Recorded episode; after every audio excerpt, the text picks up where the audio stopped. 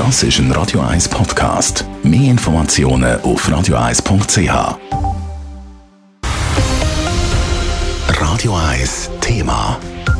Seit mittlerweile 15 Jahren hat die Stadt Zürich einen unveränderten Steuerfuß und schon fast gleich lang versuchen die Zürcher Bürgerlichen den Steuerfuß zu senken. Auch dieses Jahr haben sie im Rahmen der Budgetdebatte wieder einen Anlauf genommen. Bei den Zürcher Steuern bleibt aber weiterhin alles beim Alten. Der Dave Burkhardt.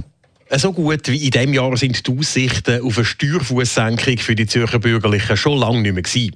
Ein Block aus FDP, SVP, Mitte und GLP hat für eine Mehrheit im Gemeinderat eine einzige Stimme gewählt im Vorfeld. Die Idee war, den Steuerfuß von 119 auf 116 Punkte zu senken.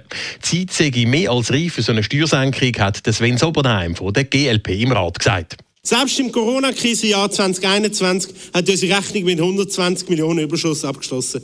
Es ist also offensichtlich, dass wir uns die Senkung leisten können und dass wir uns den Steuersatz auch über mehrere Jahre können halten Und damit bleibt auch unser Grundsatz gewahrt vom stabilen Steuerfuß.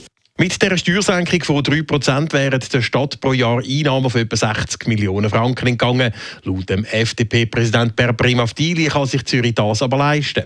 Es ist aber auch insbesondere notwendig, um damit das völlig ausufernde Wachstum zu bremsen. Jeder eingenommene Franken wird reflexartig sowohl vom Stadtrat als auch dann top jeweils von der rot-grünen Mehrheit in dem Gemeinderat ausgegeben. Der geschaffene Mehrwert mit diesen zusätzlichen Ausgaben für die Franken ist sehr marginal. Marginal sei viel mehr der Nutzen von dieser Steuersenkung, hat Links-Grün im Rat kontert. Normale Menschen würden nämlich nicht viel davon merken, sagt Florian Utz von der SP. Die durchschnittliche Person in unserer Stadt bekommt von einer 3%igen Steuersenkung einen Rabatt von 54 Franken. Da kann man jetzt natürlich sagen, ja, besser 54 Franken als gar nichts. Aber man muss sich gleichzeitig auch fragen, wer zahlt den Preis dafür?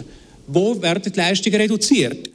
Und auch der Felix Moser von den Grünen hat vor den fehlenden 60 Millionen Franken gewarnt. Das Geld brauche es. Zum einen stehen wir nach wie vor vor grossen Aufgaben zur Bekämpfung des Klimawandels, beziehungsweise bis wir das Netto-Null-Ziel bis 2035 oder 2040 erreicht haben. Zum anderen sind wir der Meinung, dass es sinnvoll ist, falls möglich auch noch Schulden zurückzahlen in den nächsten Jahren. Und drittens werden wir wegen anhaltenden Wachstum und der damit verbundenen Investitionen in Schulhäuser, Alterszentren usw. So finanzielle Mittel benötigen. Bleibt noch das Argument, dass Zürich mit einem tieferen Steuerfuß attraktiver für Firmen würde.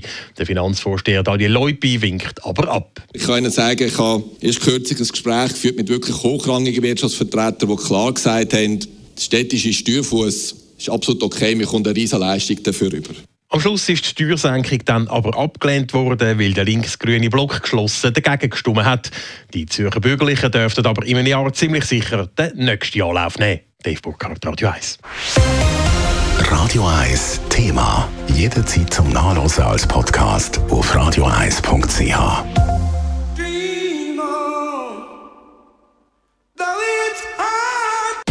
Radio 1 ist Ihre Newsender. Wenn Sie wichtige Informationen oder Hinweise haben, rufen Sie uns an auf 044 208 1111 oder schreiben Sie uns auf redaktion.radio1.ch.